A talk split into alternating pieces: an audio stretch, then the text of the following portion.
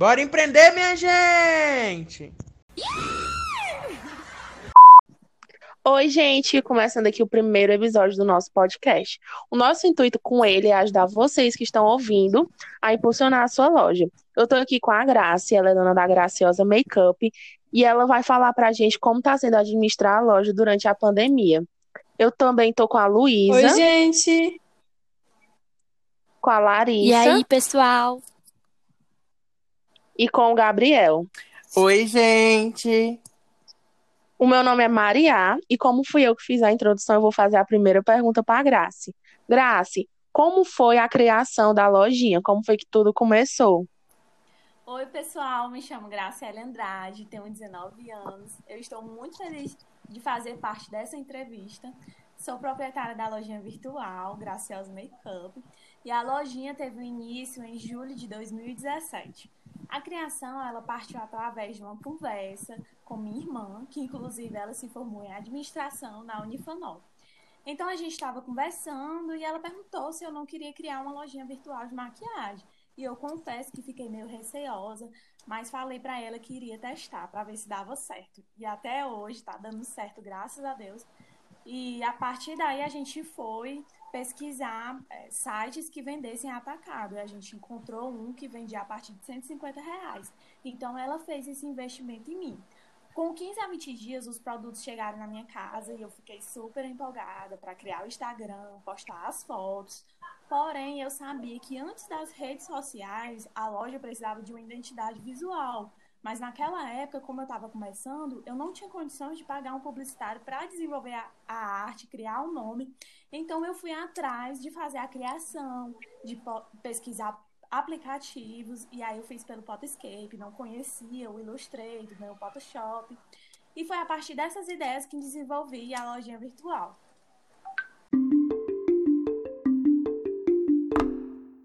Quais são as vantagens e as maiores dificuldades que você lida com a graciosa makeup? Oi, Larissa.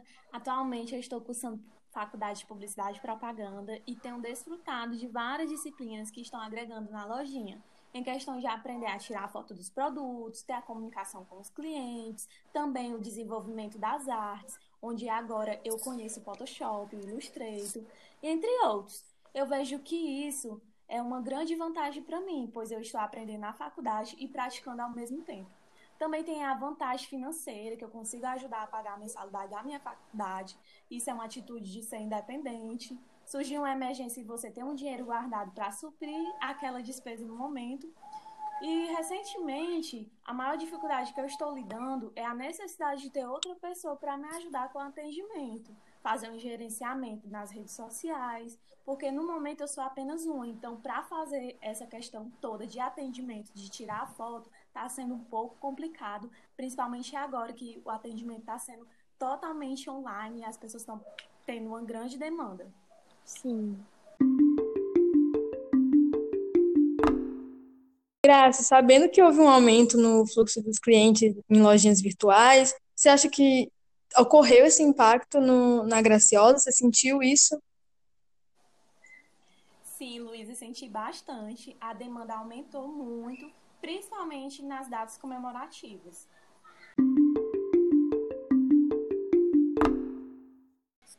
E aí, Graça, como está sendo o horário de atendimento? Está sendo mais flexível para você? Sempre quando eu posso, eu tento responder, tirar dúvidas. Mas, infelizmente, existem pessoas que falam em um horário inconveniente, tipo de madrugada, e querem ser atendidas naquele momento. Sim. Mas eu tento sempre ser flexível e tirar um momento para mim descansar, né? Porque eu sou ser humano também. E é, não é errado mandar uma mensagem de madrugada, mas o cliente tem que estar ciente que só vai obter a resposta no horário de atendimento. Então eu tento estar sempre flexível em questão a isso. Sim, sim.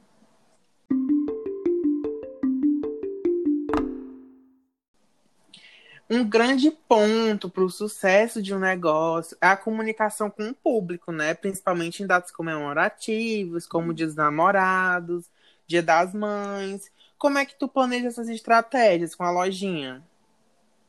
Muito bom, Gabriel. A interação com o público é de suma importância. Você tem que saber lidar com todo tipo de público. E a lojinha, ela procura sempre estar interagindo com as pessoas, principalmente com as ferramentas que o Instagram proporciona. Nos stories a galera vê bastante. Então eu tento ver ali uma ideia, uma atitude para fazer com que cada vez mais elas possam estar interagindo. Recentemente eu criei um quadro que o nome é Me Ajuda. E eu vi que produtos não estavam saindo por conta que muitas pessoas não sabiam usar. E aí eu coloquei enquetes.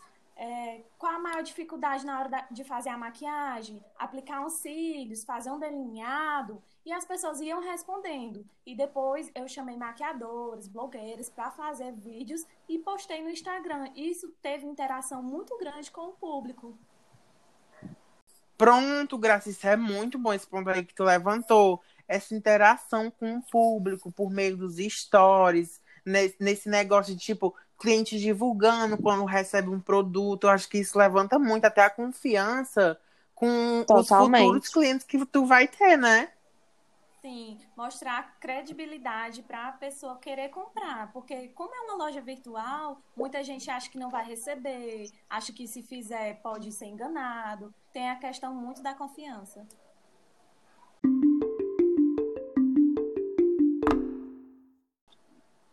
E Grace, no meio dessa pandemia, tudo fica mais difícil, né? Como é que tu tá fazendo em relação ao fornecimento? Sim, Maria, fica muito complicado a questão do fornecimento, porque a gente não pode ir até a loja para escolher a tonalidade de base. Então, o fornecimento acaba sendo mais lento, porque eles têm uma demanda muito grande. E aí eu tento sempre ser mais rápido possível, mas sempre tá mais lento. E eu espero que tudo isso volte ao normal, para que a gente possa Com certeza. fazer os pedidos e estar tá atendendo mais o público. Ô, Graça, a gente sabe que maquiagem, tipo assim, vai muito além de vaidade. Autoestima é tudo, né? Você se sentir bem consigo mesma é, tipo assim, uma sensação maravilhosa. E, tipo, pensando nisso, qual mensagem de positividade você deixa pro pessoal que tá ouvindo a gente e que pensa em empreender? Sim, Gabriel, vai muito além de uma vaidade. A mensagem que eu dou é de positividade, de que vai ter os momentos baixos, vai ter momentos que você vai pensar em desistir, de você largar o seu negócio. Mas se não tiver essas experiências, a gente nunca vai aprender. É errando que se aprende. Nunca vai ser sempre lá no topo, mas é em degrau em degrau, sempre tentando aprender, se cair, levanta. E para a galera que está escutando esse podcast e que gosta de maquiagem, eu digo sempre na minha lojinha para não realçar apenas a beleza de fora, mas a beleza que vem de dentro para fora. Porque a gente sabe que a vaidade e que tudo isso vai passar, mas se você realçar a beleza que vem de dentro, a pessoa que você realmente é, ela vai realçar sempre. Então, eu estou muito feliz de fazer parte desse podcast e espero ter ajudado muitos empreendedores e muito sucesso para todo mundo. Ai, amei. Obrigado, Grace. Gente, foi um prazer conversar com vocês agora. Foi demais. Sim, verdade. Foi muito bom o nosso papo.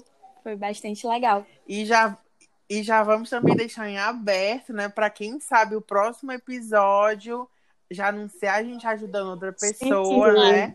E quem sabe futuramente a gente até expandir o podcast. Então, assim, você que tá ouvindo a gente, já segue e fica ligadinho, porque vai que vem um segundo episódio por Verdade. Aí. Obrigada, gente. Obrigada, pessoal. Obrigada, gente. Tchau, gente. E, gente, não se esqueçam de seguir a lojinha da Graça no Instagram, arroba graciosa, makeup.